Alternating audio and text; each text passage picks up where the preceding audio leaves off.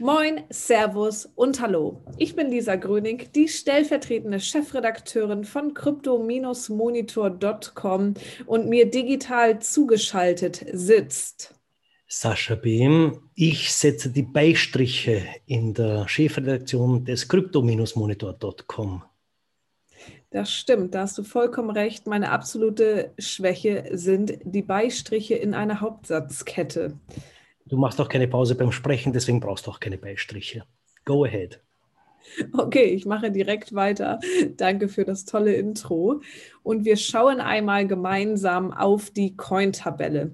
Was ging hier ab in den letzten sieben Tagen? Ich sage euch einiges und wir können wieder aufatmen, denn die Kurse sind soweit im grünen Bereich, wenn auch nur minimal verändert. Der Bitcoin in den letzten sieben Tagen um die 0,5 Prozent an Zuwachs gewonnen.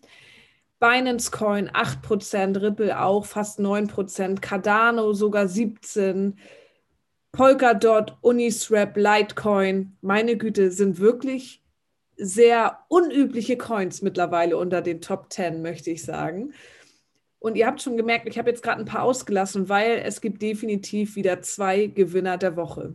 Und das ist zum einen Ethereum denn ich glaube, ETH läuft dem Bitcoin bald den Rang ab. Ein erneutes Allzeithoch wurde erreicht diese Woche und Ethereum hat um ganze 10 Prozent in den letzten sieben Tagen zugenommen, ganz konstant auf Platz zwei der Coin-Tabelle.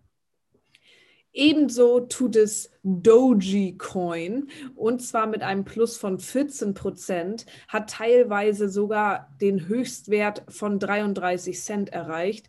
Das hängt aber natürlich auch wieder damit zusammen, dass unser liebster Freund Elon Musk ein bisschen getwittert hat und wie ihr wisst, wann immer in seinen Tweets Doji vorkommt, schallt der Kurs auf einmal in die Höhe. Bist du Fan oder nicht Fan von Elon Musk, Sascha? Äh, ich würde sagen, nachdem ich ihn noch nicht persönlich kennengelernt habe, darf ich mich einer, einer Bewertung entziehen. Allerdings, ich folge ihm natürlich, muss man auch zugeben. Äh, er ist ja immer wieder für auffällige Tweets und für lustige Meldungen gut.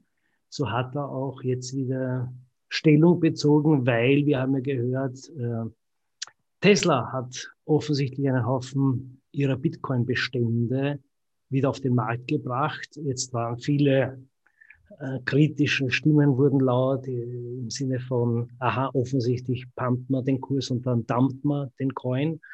Ähm, Elon Musk hat gesagt, nein, es ist eigentlich, er wollte, also er hat seine Pri privaten Bestände überhaupt nicht angerührt, sondern das hat nur Tesla gemacht um buchhalterisch äh, quasi die, die, die Werthaftigkeit der Bitcoin-Bestände äh, zu untermauern. Wie genau das gemeint ist, sei dahingestellt. Es hat auf jeden Fall, es hat auf jeden Fall recht beschwichtigend geklungen. Und ich glaube, das wird auch den Markt jetzt nicht wahnsinnig durchrütteln.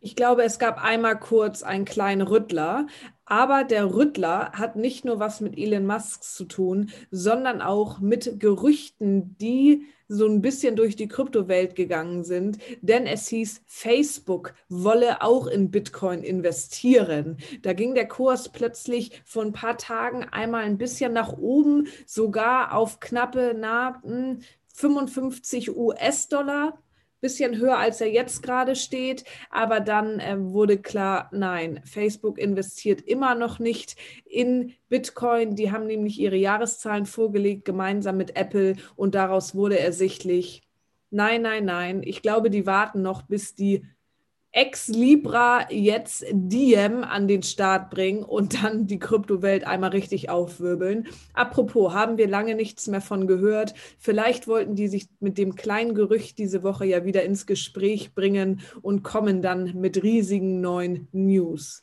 Wer weiß. Ja, und vor genau diesen Schwankungen, äh, offiziell zumindest, warnt die Türkei und sagt, also Kryptoassets bergen signifikante Risiken.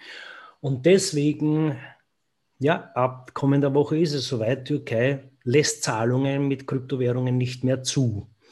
Äh, die Zentralbank hat das jetzt verlautbart. man kann davon ausgehen, dass das jetzt nicht unbedingt Konsumentenschutzargumente sind. Ich glaube, auch Erdogan ist jetzt nicht wahnsinnig an dem einzelnen Kleininvestor interessiert. Es geht eher darum, dass die türkische Lira ja gemeinsam mit der türkischen Wirtschaft im freien Fall ist. Die Lira hat in den vergangenen zwei Jahren mehr als die Hälfte des Werts eingebüßt. Wir wissen, wie diametral sich dazu Bitcoin und Co. entwickelt haben. Ja, und das immer dementsprechend war auch die Türkei ein sehr reger Markt und äh, in der, in der Kryptoadaption, weil natürlich die Leute, für die war das quasi ein sicherer Hafen gegenüber eine staatliche inflationäre Werbung, Währung. Ja, das wollen sie nicht. Sie wollen wieder, also sie wollen Zahlungen verbieten. Es muss alles wieder in Lira gehandelt werden. Was allerdings, also wir haben mit, mit ähm, Bitpanda hat ja auch eine Dependance in der Türkei und wir haben mit den Wiener Kollegen gesprochen und sie haben gesagt, nein, also bei uns bleibt alles unverändert. Man kann via Banküberweisung nach wie vor von und zu äh, der Bitpanda Exchange äh, transferieren. Es ist nur wörtlich die Bereitstellung von Zahlungsdiensten darf nicht via Kryptoassets erfolgen. Ja, intransparente Situation durch und durch. Dazu kommt, dass ein paar äh, Exchanges offline waren und ein paar Verantwortliche von Exchanges in der Türkei abgängig sind mit ein bisschen viel Taschengeld oder Reisegepäck. Also man weiß nicht genau, wie es weitergeht. Auf jeden Fall, auch hier strugglen die Offiziellen mit dem Thema Kryptowährungen. Es gibt aber tatsächlich auch Unternehmen oder Einzelpersonen, die so gar nicht mit dem Thema strugglen. Denn es scheint so, als würde der Krypto-Frühling seinen vollen Gang aufnehmen und auch im Punkto Massenadaption wieder zuschlagen. Denn die US-Börse Himini gibt bekannt, dass sie bald mit Mastercard zusammenarbeiten wird und eine Mastercard rausbringen wird, auf der in aller Payback-Manier die Kunden dann ihre Rewards oder Belohnungen in Form von Kryptowährung erhalten. Sprich, etwas anders als zum Beispiel die Bitpanda-Kreditkarte, die in Kooperation mit Visa ist. Ich kann mit der Himini-Kreditkarte nicht in Kryptowährung zahlen.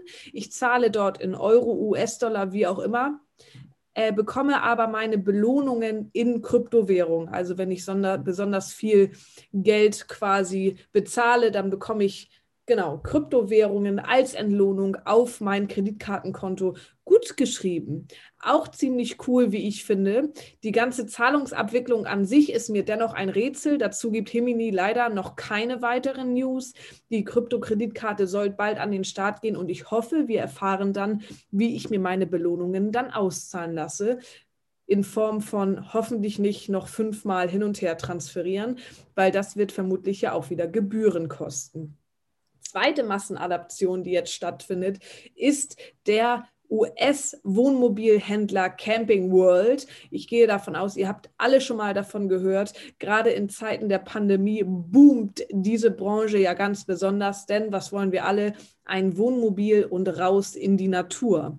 Genau, und Camping World hat jetzt BitPay als Zwischenhändler ja, zwischengeschaltet und deshalb kann man jetzt seine Wohnmobile etc. mit Kryptowährungen wie dem Bitcoin bezahlen. Finde ich, ist eine sehr nette Idee. Und wenn wir uns die Kursverläufe der letzten Monate so angucken, kann das ja durchaus für Camping World auch ganz lukrativ sein am Ende.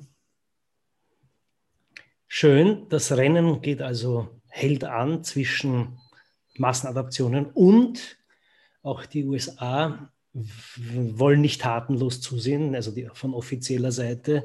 Heute findet nämlich wieder ein Gipfel statt, wo eine Taskforce unter anderem mit FBI, also die berühmten amerikanischen Three-Letter-Agencies, ähm, schauen sich das genau an, weil sie wollen äh, offensichtlich Kryptobörsen mehr in die Pflicht nehmen, nehmen zum Thema Know Your Customer. Das, glaube ich, ist schwer zu vergleichbar mit Europa, weil in Europa sind wir ja eh schon transparent für Kryptobörsen. Es wird ja sowieso schon, äh, um ein zertifiziertes Konto zu haben, Verzeihung, um ein verifiziertes Konto zu haben, muss man ja sowieso schon alle möglichen Ausweise und, und Daten preisgeben.